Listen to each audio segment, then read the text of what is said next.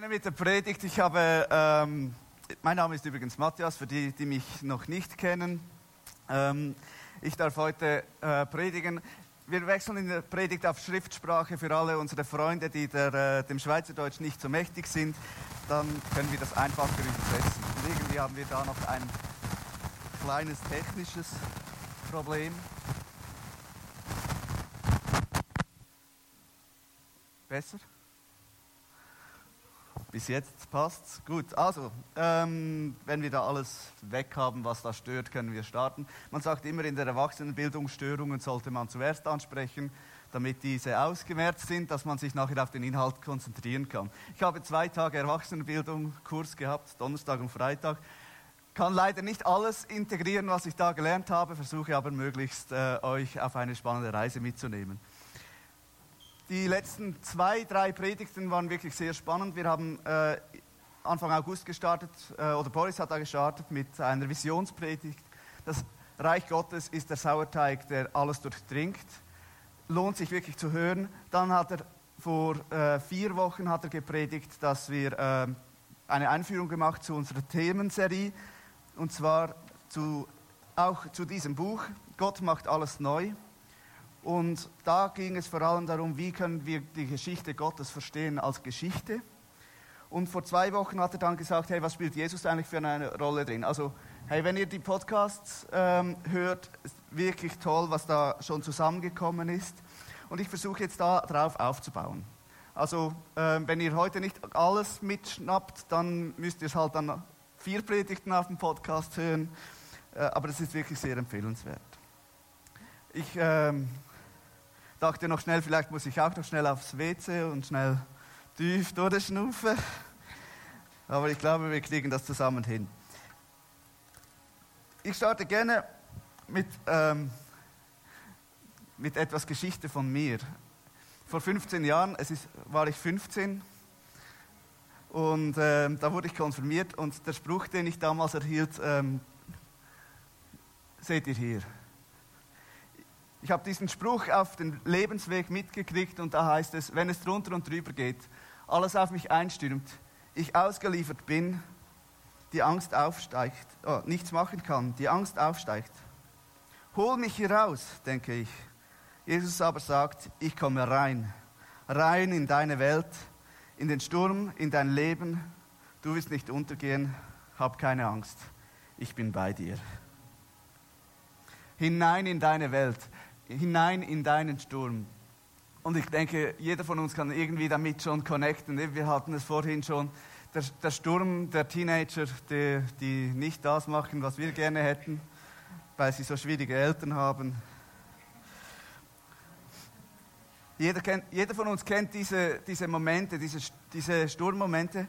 Und ähm, ich mag sehr gerne Poetry Slams und Marco Michalski hat das sehr spannend in einen Poetry Slam hineingepackt, wo er sich dann fragt, hey Gott, wo bist du in diesem Sturm?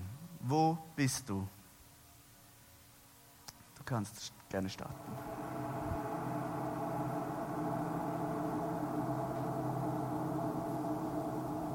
Wo bist du? Kannst du mir nicht sagen, wo du bist? Denn ehrlich gesagt, manchmal sehe ich dich nicht. Ich wach schon mal am Morgen auf und bin mir nicht mal sicher, ob und wenn ja, was ich überhaupt noch glaub. Wo bist du? Nenn mich Schwätzer oder Ketzer, aber ich frag mich oft in meinem Leben. Ist es so, dass Gebete wirklich was bewegen oder bleiben die Worte an der Zimmerdecke kleben wie Spinnweben? Wo bist du? Und während ich nachdenkend da sitze, erreicht mich die Nachricht, dass ein Freund nicht mehr da ist. Panik, als klar ist, dass das real ist. Und wie soll ich akzeptieren, dass sowas dein Plan ist? Sie sagen Unfall, manche Schicksal, andere Fügung, einige Zufall. Und ich weiß nicht, was ich sagen soll. Wo bist du? Ganz im Ernst, lässt du dich blicken im Schmerz oder überlässt du uns einfach uns selbst? Schon mal bis hier, äh, wir sehen dann später noch den Rest. Er spricht diese Frage an Gott, wo bist du? Er spricht diese Frage an, die uns selber immer oft oder oft beschäftigt und es ist diese Frage, die uns, die uns vor allem trifft, wenn etwas passiert, was uns, was, was wie nicht in das Bild passt mit Gott. Also ein guter Freund von mir hat äh, einen Sohn gekriegt letztes Jahr ähm, und er ist wirklich sehr viel unterwegs in Kirchen und äh, macht einen super Job. Aber als sie hören mussten, dass ihr Kind CF hat, war es für sie wirklich ein harter Schlag. Es war ein Schlag ins Gesicht und ich weinte mit ihm, weil als ich das hörte, CF ist äh, zystische Fibrose, das ist eine, ähm, eine Krankheit, die macht eigentlich, dass die, äh, die, Schleim, die inneren Schleime zu dickflüssig sind und hat ganz viele Auswirkungen. Das heißt, man muss da immer schauen, er darf nicht krank werden, er kann an einer normalen Grippe stirbt er sehr schnell und da muss man sehr aufpassen. Und es war wirklich so ein Schlag ins Gesicht oder auch in meiner eigenen Geschichte, als, ich, als klar war, dass sich meine Eltern trennen, sind so die, diese, diese, ich sage so auf Neudeutsch, Magenbox in die Fresse. Ähm, so, so ein Magenbox und, und da kommt oft diese Frage hoch und jeder von uns kennt das und die ganze Welt kennt das und die Welt reagiert auf solche Geschichten oder man kann auf solche Geschichten darin äh, so funktionieren, dass man einfach sagt, okay, ich klammere einfach Gott aus meinem Leben aus. Für alle Mathematiker könnte das ja jetzt noch eine spannende Lösung sein. Es ist doch es ist viel einfacher, wenn wir Gott aus unserer Welt hinaus, hinausnehmen und ihn aus der Geschäftswelt, aus dem Leben, aus der Schule, aus der Freizeit, aus Beziehungen fernhalten. Da legen wir stellen wir Gott ganz, ganz, ganz weit oben hin und alle Fahrstühle, er ist im obersten Stock des Gebäudes, alle Treppen sind kaputt und der Fahrstuhl auch. Das ist viel einfacher, dann müssen wir uns nicht darum kümmern, was er denn dazu denkt. Und wir müssen nicht mühsam erklären. Aber ich glaube, dass genau diese Frage, Gott, wo bist du? Und genau diese Antwort klammern wir Gott aus, aus dem Leben, das ist nicht äh, eine optimale Lösung. Und ich glaube auch, dass diese Frage eben, Gott, wo bist du, auch die Juden sehr stark beschäftigt hat. Und ähm, die Juden sich wirklich gefragt haben, hey Gott, wann greifst du wieder ein, wann, wann zeigst du, dass du wieder der Chef bist? Und ich möchte heute etwas anders predigen als sonst, sonst probiere ich immer nur einen Punkt zu machen und darum herum zu äh, kreisen. Ich werde heute ähm, verschiedene Punkte beleuchten, also heute ist eher so ähm, Beleuchten von verschiedenen Aspekten dran, also es lohnt sich Notizen zu machen.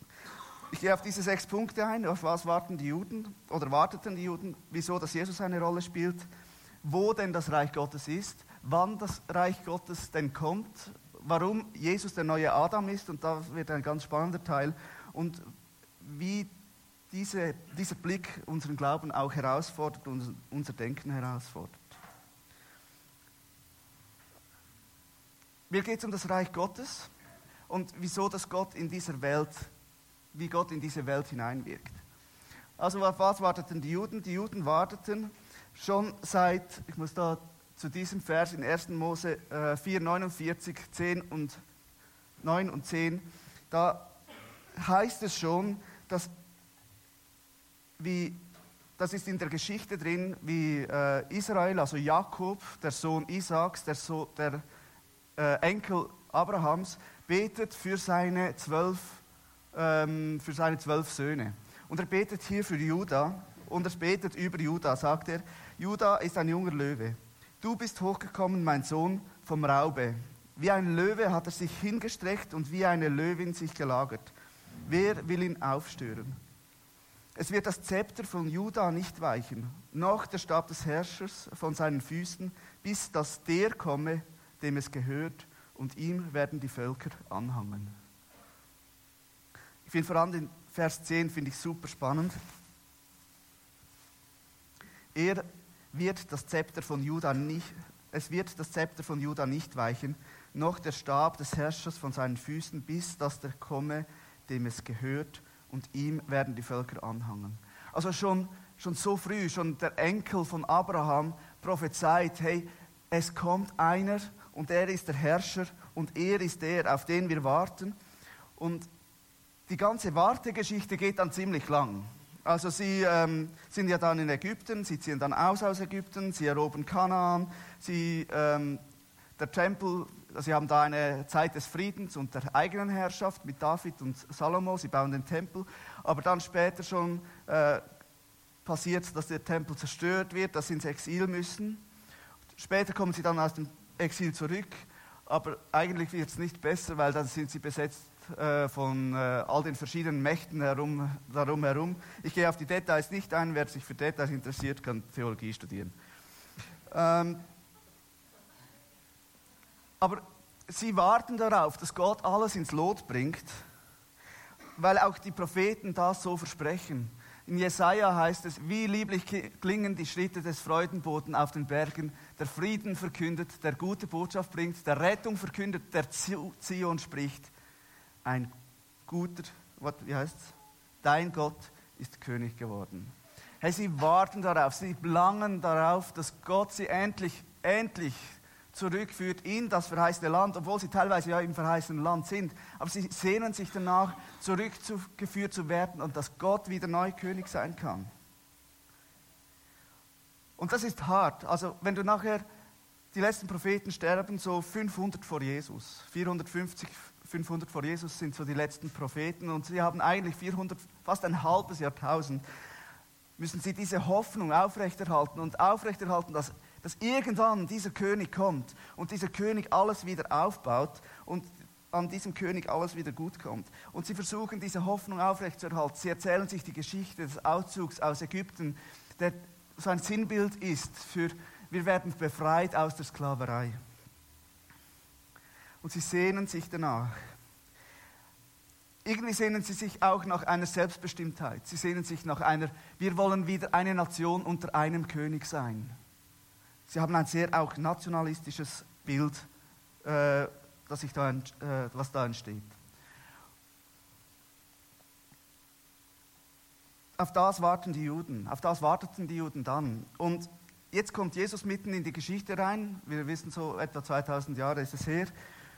Und er kommt ziemlich anders, als es die Leute erwartet haben. Also er kommt nicht mit der ähm, er kommt jetzt nicht da mit dem, mit, dem, mit dem Stab und in die Königsfamilie, in den Palast, sondern er wird geboren von einer Jungfrau und in ärmlichen Verhältnissen, kein Palast. Und dieses Bild, das fordert die Juden schon ziemlich heraus, weil, es, weil er nicht so kommt, wie er als Herrscher kommen sollte. Und irgendwie hat Jesus auch andere Prioritäten, als dass die Juden das erwartet haben. Sie haben erwartet, er schlägt die äh, Römer, wirft alle raus, wir sind wieder eine Nation und wir funktionieren wieder. Und Gott ist König, dieser Friedenskönig. Und Jesus stellt dieses Herrscherbild auf eine ganz andere Weise dar. Und das lesen wir in seiner Antrittsrede in Lukas 4.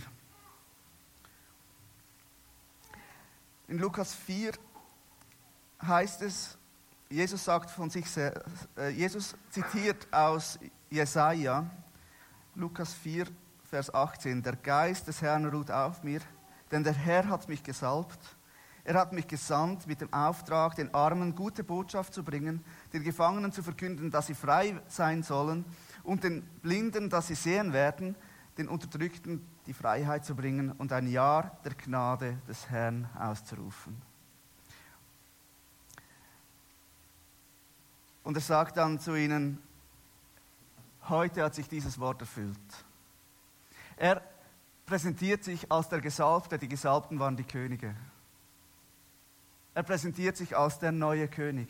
Und er präsentiert sich als der, der das Jahr des Herrn, Jahr der Gnade des Herrn ausruft. Und das wird auch als Jubeljahr bezeichnet. Und das kommt aus 3. Mose 25, für die, die sich interessiert. Und es spricht da genau in diesen Versen drin von der Befreiung von der Sklaverei. Weil es ist Gott spricht, in diesem Jahr sollst du, pünktli, pünktli, pünktli, da gibt es ganz viele Regeln, was da alles kommt. Und dann heißt es am Schluss von diesen Versen, heißt es, ich bin dein Gott, der dich aus der Sklaverei befreit und herausgeführt hat aus dem Land Ägypten. Also Jesus, mit dem, dass Jesus anspricht, hey, hier kommt das Jahr der Gnade des Herrn, sagt er auch, hey, das Ende der Sklavenschaft kommt. Und er spricht genau diese Hoffnung an, an die sie sich ge geklammert haben und sagt, hey, ich bin es. Und Jesus bleibt nicht dabei. Er bleibt nicht nur dabei und sagt, hey, ähm, ich bin es jetzt, sondern er zeigt es auch. Er zeigt es, indem wie er zu den Menschen spricht. Er spricht nur über das Reich Gottes, also fast nur. Er spricht auch über Geld und Sex, aber vor allem über das Reich Gottes. Und er erzählt Dutzende von Gleichnissen. Die Bergpredigt ist voll von Vergleichen, wie das Reich Gottes funktioniert. Und er sagt, wie, hey, ihr müsst euer Denken verändern. Aber er bleibt auch nicht dort, dass er einfach nur über den, über, darüber spricht, sondern sagt auch, hey, ich zeige euch, wie das funktioniert. Und er lässt Blinde sehen, er Lahme gehen, Dämonen fliehen, Tote weckt er auf.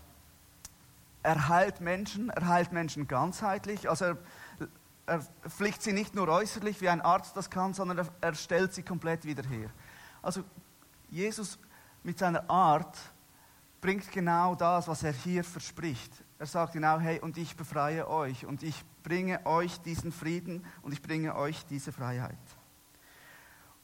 Und wir sehen, dass dort, wo Jesus unterwegs ist, gelten seine Regeln. Überall, wo Jesus hinkommt, gelten die Regeln des neuen Königs. Überall dort gilt das Reich Gottes. Er ist wie der Mittelpunkt dieser ganzen Geschichte um Reich Gottes. Er ist der König und wo der König ist, gelten seine Regeln. Ich finde das noch sehr spannend. Aber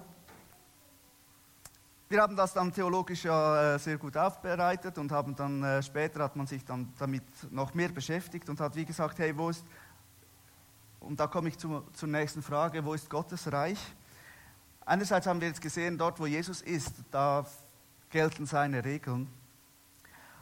Aber spannend ist ja, dass die Juden das anders gesehen haben am Anfang. Dass sie, wie gesagt, haben, Gott ist im Himmel und ähm, die Erde ist unser Raum und der Tempel ist dort, ist der Ort, wo Gott in die Welt hineinkommt. Und wir verstehen das sehr gut, wenn wir sehen, dass ähm, die Stiftshütte für die Menschen eigentlich ein verbotener, ein tödlicher Ort war, weil Gottes Gegenwart in der Stiftshütte so stark war. und dass dieser Tempel dann diese, diese Stiftshütte ersetzt hat und dort ist der Ort, wo Gott wohnt. Also die Juden waren beschäftigt mit diesem Bild, dass Gott ist im Tempel. Aber das Problem entsteht da, wo nachher der Tempel zerstört wird und die Frage dann wieder kommt, Gott, wo bist du? Wenn du nicht mehr im Tempel bist, wo bist du dann jetzt? Und Jesus bringt es dann sehr stark auf den Punkt, wo er wie sagt, hey, Gottes Reich ist nicht so lokal, wie ihr euch das vorstellt. Er ist nicht einfach nur an diesem einen Ort. Wir sehen das in Lukas 17, Vers 20, wo er sagt, hey, das Reich Gottes ist nicht, dass ihr könnt, sagen könnt, hey, das Reich Gottes ist hier oder das Reich Gottes ist dort, sondern das Reich Gottes ist mitten unter euch. Es ist verteilt, es ist nicht geografisch gebunden. Das Reich Gottes ist hier. Das sagt er übrigens auch, als er die Jünger beten lehrt, wo er so wie sagt, betet, dass dein Reich komme wie im Himmel, so auf Erden. Es ist hier. Und er sagt hier nicht, betet, dass sein Wille geschehe wie im Himmel, so in Israel, sondern er sagt, dass es kommt auf Erden. Das ist so ein, ein, ein Aspekt von, wo ist Gott, Reich Gottes? Reich Gottes ist hier. Es ist nicht lo lokal gebunden. Und es gibt, ich habe da noch die, die Frage von, äh, wann ist dann Gottes Reich? Diese, ich muss da schauen, wo bin ich da? Genau die Propheten erwarteten, dass das Reich Gottes so wie in einem Schub kommt. Also das Reich Gottes kommt und es ersetzt alles bisherige. Und was die Leute irgendwie nicht so gut aufnehmen konnten und auch für uns immer wieder schwierig zu verstehen ist, ist, dass Jesus das irgendwie anders gemacht hat. Also er hat nicht, es, es war nicht so, wie das sich die Propheten vorgestellt haben, dass die alte Welt und dann kommt auf einmal die neue Welt sondern Jesus kam in die alte Welt hinein. Also er begann in der alten Welt seine neue Welt aufzubauen. Das neue Jetzt ist im alten Jetzt integriert. Irgendwie unvorstellbar für die Leute zu dieser Zeit und manchmal auch für unsere Zeit. Unvorstellbar, dass so zwei Dinge sich so überlappen. Man sagt doch, man hätte doch viel lieber, wir haben Version A und dann kommt Version B. Und da gibt es einen, einen klaren Schnitt und dann wissen wir so, jetzt leben wir in Version B. Aber es funktioniert irgendwie nicht so. Jesus kam hinein und brachte diese göttliche Zukunft, auf die alle warteten, mit in die Gegenwart hinein. Und sie brach dort, wo Jesus war, um ihn herum, brach es aus. In der Vineyard-Bewegung ähm, ist das sehr tief verankert. Ähm, John Wimber hat aufgrund von George Ladd ähm, die Worte geprägt, the now and the not yet. Also das schon jetzt, aber das noch nicht. Also das Reich Gottes ist angebrochen, wir haben begonnen, das äh, es ist schon hier, aber es ist noch nicht vollendet. Die Vollendung kommt erst, wenn Jesus zurückkommt. Und dann sehen wir, dann, das ist dann Version B. Wir sind in, in Version A.2. Wir sehen, dass Gottes Reich hineinbricht und wir sehen den Anfang vom Ende, aber wir sehen noch nicht das Ende. Wir, wir, wir spüren es, aber es ist noch nicht alles konkret da. Aber es zeigt, dass Jesus eigentlich begonnen hat und gesagt, hey, die letzten Tage haben begonnen. Er sagt schon, hey, es kommt. Äh, wir sind schon mittendrin. Die Veränderung passiert mitten im Alten. Und da möchte ich gerne einen Gedanke aufnehmen, der vor allem im Buch sehr stark ähm, beschrieben wird, wie wir denn, wie uns das Bild von der Schöpfung helfen kann, das zu verstehen, dass Gott in, im Jetzt, hier, etwas Neues macht. Und das Johannes, der, äh, der Evangelienschreibende Johannes, nimmt das Bild der Schöpfung aus 1. Mose auf und verarbeitet es ein zweites Mal in seinem, in seiner, in seinem Evangelium. Die Schöpfung sagt, die Erde ist in sechs Tagen mit einem Tag Ruhe entstanden. Und die Leute aus Nahost verstanden, dass wenn man so diese Geschichte liest, versteht man, hey, Gott baut sich da einen Tempel, wo er drin wohnen will. Und das heißt ja dann auch am Schluss, und Gott wohnte unter den Menschen.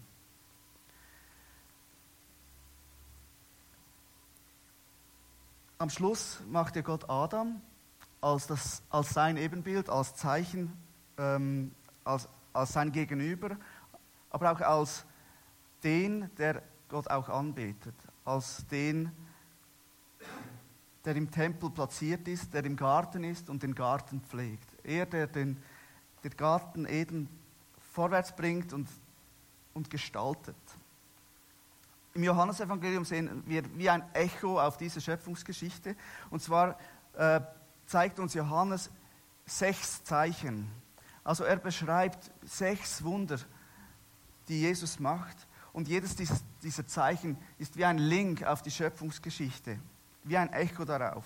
Das ist die Hochzeit in Kana, die Heilung des Hauptmanns, die Heilungen am Teich Bethesda, die Speisung der 5000, die Heilung des Blindgeborenen und die Auferweckung des Lazarus. Dann kommt Passa und wir hören lange nichts mehr, ähm, weil äh, die Jünger da ins Obergemach gehen und dann geht es irgendwie sieben oder fünf oder sieben Kapitel lang geht da um die letzten Reden von Jesus an die Jünger. Aber dann kommt so die Geschichte von, ähm, wie Jesus verraten wird äh, und dann vor Pilatus kommt, Pilatus ihn schlägt oder schlagen lässt und dann wieder vor die Menschen stellt und sagt, hey, das ist, die, das ist er, der wahre Mensch. Er braucht genau siehe der Mensch, sind so die Worte, die festgehalten sind von Pilatus in, im Evangelium von Johannes.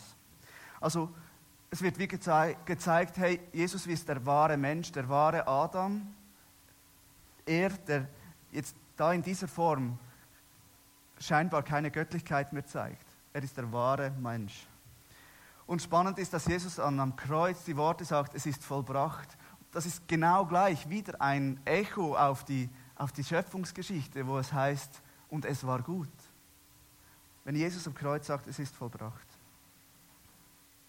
Spannenderweise stirbt dann Jesus noch am Freitag, dem letzten Tag der Woche, und dann ein Tag Ruhe. Am Sabbat hören wir nichts davon. Und erst, das heißt ja, das ist ja die Übersetzungsschwierigkeit, das heißt eigentlich am dritten Tag, also der erste Tag ist der Freitag, der zweite Tag ist der Samstag und der dritte Tag ist der Sonntag. Am dritten Tag ist die Auferstehung Jesu. Und mit dieser Auferstehung sagt er auch, hey, hier beginnt, hier beginnt jetzt nun das Neue. Alle Zeichen vorher waren wie Vorläufer und jetzt kommt die Auferstehung und Jesus sagt, hey, jetzt entsteht das ganz Neue. Die alte Schöpfung ist beendet die Auferstehung zeigt, es ist eine neue Schöpfung da. Und spannenderweise erkennen die Frauen, die zu Jesus ans Grab kommen, Jesus als den Gärtner. Als den Gärtner in der neuen Schöpfung. Als der Gärtner, als der Erste, der da ähm, hineinkommt. Und wie beginnt diese neue Schöpfung zu pflegen? Warum ist Jesus der neue Adam? Er ist der Erste, der auferstanden ist. Er ist der Erste, der in der neuen Schöpfung handelt. Und er gibt wie einen Vorgeschmack auf das, auf das, was neu ist. Und ich glaube wirklich, dass wir, wenn wir über Reich Gottes sprechen, diese Perspektive neu in unser Denken hineinnehmen sollten, dass, dass Jesus hineinbricht und Gott König ist in der neuen Schöpfung. Dass es nicht darum geht, ähm, die Auferstehung heißt nicht Seelenheil. Die Auferstehung heißt, die neue Schöpfung hat begonnen. Ich kann das auch bildlich darstellen, wie diese Zeichen so zusammengehören. Der Adam, wo, der als Ebenbild Gottes geschaffen wurde in der Schöpfung, und Johannes, der die sechs Zeichen hat und auf Jesus hinweist und sagt, hey, das ist der neue Adam. Und er ist der Start der neuen Schöpfung. Und Gott ist erlösend in diesem Werk dran. Und er geht hier genau auf diese Frage ein. Wo ist Gott? Gott ist mitten unter euch. Und er geht auf die Frage ein, die die Juden hatten und die, die, Frage, die hieß, wann wird das alles neu gemacht? Wann kommt die Wiederherstellung?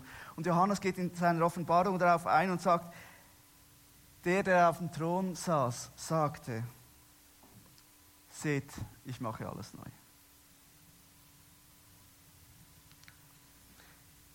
ich überspringe jetzt den Teil von Paulus. Er hat das genauso hinein, äh, gena hat ein ähnliches Bild von Jesus. Er schreibt auch, wie alles erneuert wird. In dieser alten Welt wird das Neue, wird das Neue hineingepflanzt. Aber wie fordert das unseren Glauben heraus? Ich glaube, es fordert unseren Glauben heraus, dass wir, die neue, dass wir sehen, dass die Auferstehung Jesu nicht eine geistliche Option ist, dass wir sagen können, hey, ich will das Heil, ich, ich akzeptiere, dass du auferstanden bist. Ich glaube, die Auferstehung bringt eine ganz, neues, ganz neue Komponente mit hinein, eine ganz neue Herausforderung für unseren Glauben. Und zwar sagt sie, hey, Gott hat Anspruch auf die ganze Schöpfung. Er ist König. Und der neue Chef und der, der das im, im Griff hat und der, der erneuernd in unsere Welt hineinwirkt. Ich glaube, es fordert unseren Glauben neu heraus, das Reich Gottes ganz nochmals neu im Hier zu erwarten. Und ich glaube, es fordert unseren Glauben auch neu heraus, mit einer neuen Zeit zu rechnen. Dass wir in der Zeit der Erlösung leben und dementsprechend zur Ruhe kommen und nicht in Hektik geraten, was wir da jetzt alles in dieser Welt tun sollten, sondern er ist erlösend am Werk. Wir können zur Ruhe kommen. Und ich glaube wirklich, dass Jesus uns einlädt, indem dass er, indem, dass er sagt, ich muss da schnell zum richtigen zurück, indem dass er sagt, hey, das Himmelreich ist nahe, kehrt um und glaubt die gute Botschaft. Er sagt, hey, ich bin der König.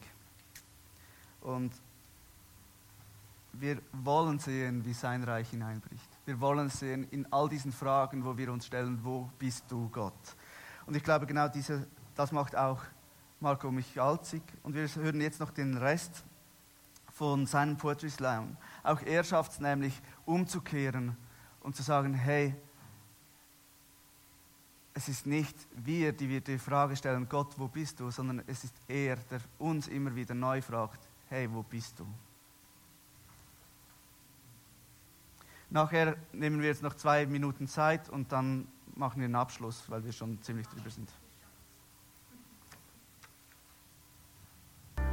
Und ich beginne zu begreifen, dass meine anfänglichen Fragen und Zweifel in Wahrheit die Antworten sind. Dass jede Not, die ich sehe, mich einlädt, ihr zu begegnen. Oh, was für ein tiefes Geheimnis, dass der Schöpfer des Universums in mir, der so klein ist, daheim ist. Wo bist du? Du lebst in mir und willst durch mich Menschen begegnen. Hoffnung säen, damit sie Hoffnung sehen. Und das klingt so verstandübersteigend extrem und trotzdem auch so wunderschön. Lass mich mit deinen Augen sehen, auch wenn das heißt, ich sehe oft nichts vor lauter Tränen. Sind wir nicht dein Leib, deine Körperteile?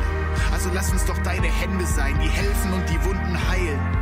Füße, die herbeieilen, um Frieden zu verbreiten und Arme, die sich weit öffnen, um die willkommen zu heißen, die wo sie daheim waren und nicht bleiben können. Lichter der Welt, Feuerzeuge, Taschenlampen und Flutlichter. Die Frage ist nicht, wo ist er, sondern wo sind wir? Wo bist du? Und sehe ich zu oder lasse ich zu, dass am Ende des Tages meine eigene Frage zu mir spricht? Vielleicht wie für mich in einem Gedicht, vielleicht auch nicht. Was am Ende bleibt, ist die Frage, wo